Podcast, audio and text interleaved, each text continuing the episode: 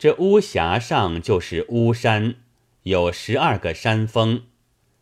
山上有一座高堂观，相传楚襄王曾在观中夜寝，梦见一个美人愿见枕席，临别之时，自称是伏羲皇帝的爱女，小字瑶姬，未行而死，今为巫山之神。朝为行云，暮为行雨，朝朝暮暮，阳台之下。那襄王醒后，还想着神女，叫大夫宋玉作《高堂赋》一篇，单形容神女十分的艳色，因此后人立庙山上，叫做巫山神女庙。侠书在江中，遥望庙宇，居水为江，暗暗的祷告道：“神女既有精灵，能通梦寐，岂为我特托一梦，与家中的白氏妻子，说我客途无恙，免其愁念。当复一言相谢，绝不敢学宋大夫。”作此淫亵之语，有无神女相明，岂次先见？自古道得好，有其人则有其神。既是祷告的，许了作诗作赋，也发下这点虔诚。难道托梦的只会行云行雨，再没有别些灵感？少不得后来有个应验，正是道其仙梦通闺阁，既报平安信义间。出了巫峡，在经由巴中、巴西地面，都是大江，不觉又行一个多月，方到成都。城外临着大江，却是浊锦江。你道怎么叫做浊锦江？只因成都造的好锦，朝廷称为蜀锦。造锦既成，需要取这江水再加洗濯，能使颜色倍加鲜艳，故此叫做浊锦江。唐明皇为避安禄山之乱，曾驻避于此。改成都为南京，这便是西川节度使开府之处。整个沃野千里，人烟凑集，是亦花锦世界。侠书无心观玩，一径入城，奔到帅府门首，访问韦高消息。岂知数月前。因为云南蛮夷反叛，统领兵马征剿去了，须待平定之后，方得回府。你想那征战之事，可是期得日子定的吗？侠叔得了这个消息，惊得进退无措，叹口气道：“常言，鸟来投林，人来投主。”偏是我侠叔嫩般命薄，万里而来，却又投人不着。况一路盘缠已尽，这里又无侵蚀，只有来的路，没有去的路。天哪，误的不是活活坑杀我也。自古道，吉人自有天相。侠叔正在帅府门首叹气，旁边忽转过一个道士，问道：“君子何叹？”侠叔答道：“我本东都人士，父姓独孤，双名侠叔，只因下地家贫，远来投夜故人韦仲祥，系他资助，岂知时命不济，早已出征去了。”欲待后他，只恐奏节无期，又难作守；欲待回去，怎奈盘缠已尽，无可图归，使我进退两难，是以长叹。那道士说：“我本道家，专以济人为事，闭关去此不远。君子既在穷途，若不嫌粗茶淡饭，只在我观中全过几时，等待节使回府，也不负远来这次。”侠叔再三谢道：“若得如此。”深感深感，只是不好打搅，便随着道士径投观中而去。我想那道士与侠书素无半面，知道他是甚的样人，便肯收留在观中去住。假饶这日无人搭救，却不穷途流落，几时归去？岂非是侠书不遇中之遇？当下侠书与道士离了节度府前，行不上一二里许，只见苍松翠柏交织左右，中间龟背大路显出一座山门，提着“碧落观”三个簸箕大的金字。这观乃汉时刘先主为道士李济盖造的。至唐明皇时，有个得道的叫做徐左卿，重加修建。果然是一尘不到，神仙境界。侠书进了观中，瞻礼法相了，到时流入房内。重新叙礼，分宾主而坐。侠书举目观看这房，收拾得十分清雅。只见壁上挂着一幅诗轴，你道这诗轴是哪个名人的古迹？却就是侠书的父亲《私封孤独集》送徐左卿还蜀之作。诗云。与客笙歌去路催，故人争劝别离悲。苍龙雀下长相忆，白鹤山头更不回。原来昔日唐明皇闻得徐左卿是个有道之士，用安车蒲轮征聘入朝。左卿不愿为官。亲赐持意还山，满朝公卿大夫赋诗相赠，皆不如独孤集这首。因此贯中相传，珍重不斥拱璧。侠书看了父亲遗迹，不觉潸然泪下。道士道：“君子见了这事，为何掉泪？”侠书道。实不相瞒，因见了先人之笔，故此伤感。道士闻之侠书即是独孤及之子，朝夕共戴，分外佳境。光阴迅速，不觉过了半年。那时韦高降服云南诸蛮，重回帅府。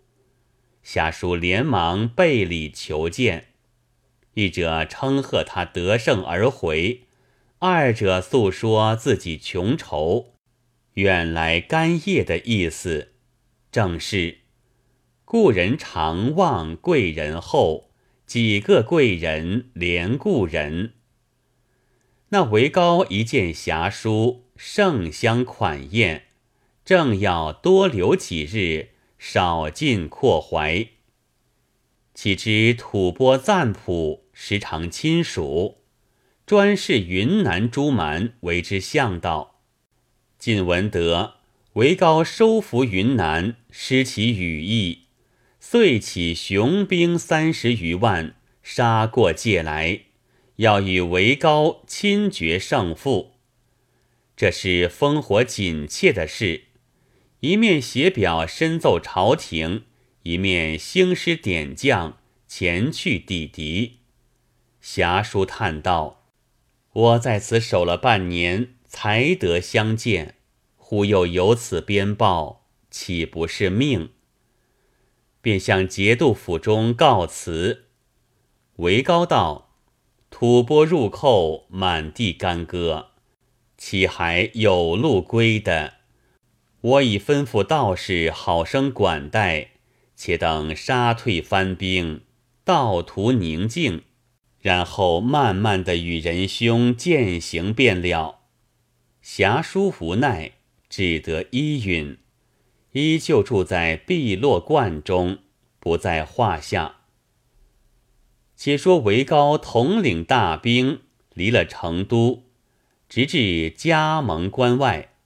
早与吐蕃人马相遇，先差通使与他打话道：“我朝自与你国和亲之后，出嫁公主做你国赞婆，永不许兴兵相犯。如今何故背盟，屡屡扰我蜀地？”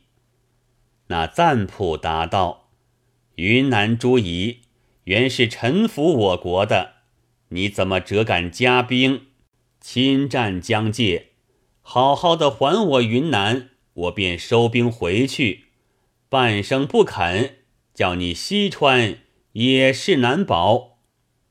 韦高道：圣朝无外，普天下哪一处不属我大唐的？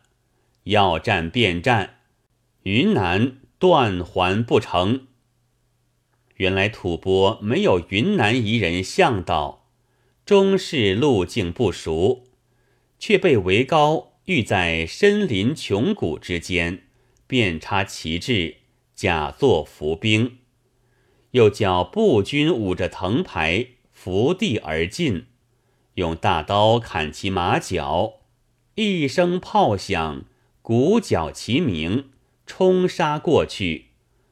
那吐蕃一时无措，大败亏输，被韦高追逐出境，直到赞普新筑的王城，叫做莫波城，尽皆打破，杀得吐蕃尸横遍野，血染成河。端地这场厮杀，可也功劳不小。韦高见吐蕃远遁。即便下令班师，一面差皮匠及节书飞奏朝廷，一路上喜滋滋鞭敲金镫响，笑吟吟齐唱凯歌声。话分两头，却说独孤侠书久住碧落观中，十分郁郁，信步游览，消遣客怀。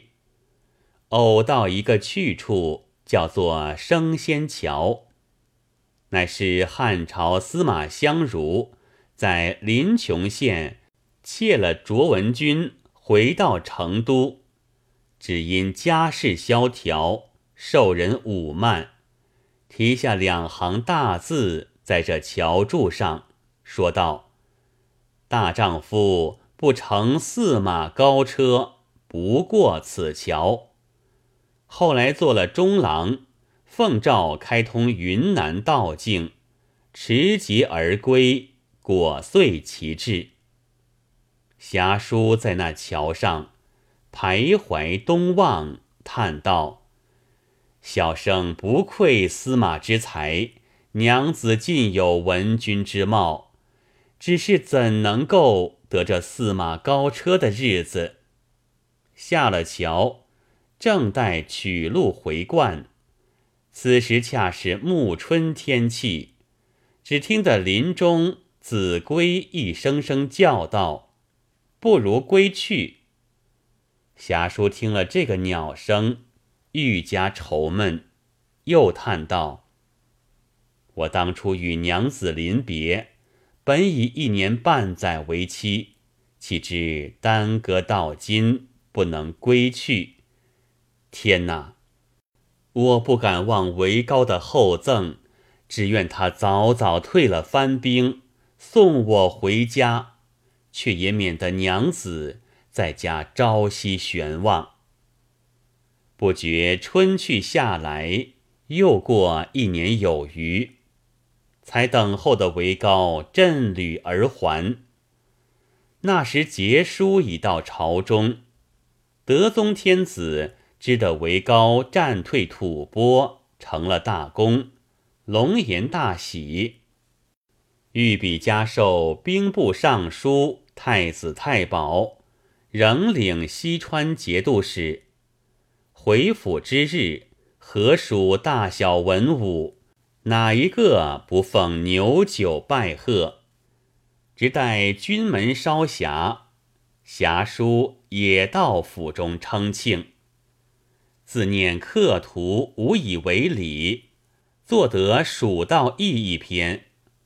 你道为何叫做蜀道义？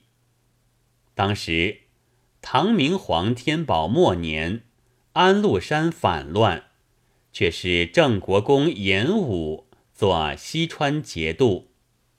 有个时宜杜甫避难来到西川，又有丞相房婉也贬作节度府属官，只因严武性子。颇多猜恨，所以翰林供奉李白作《蜀道难词》，其尾特云：“锦城虽云乐，不如早归家。”乃是替房杜两公幽微的意思。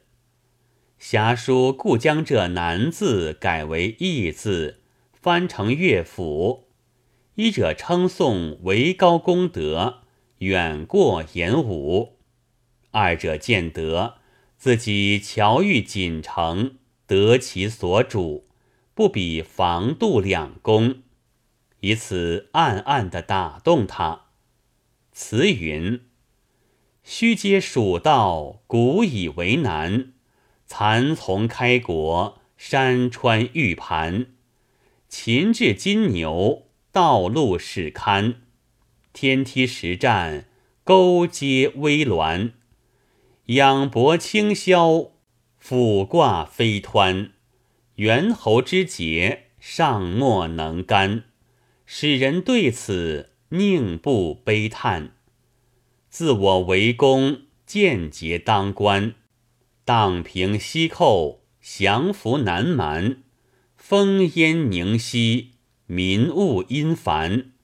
四方商贾争出其间，非无跋涉，岂乏羁攀？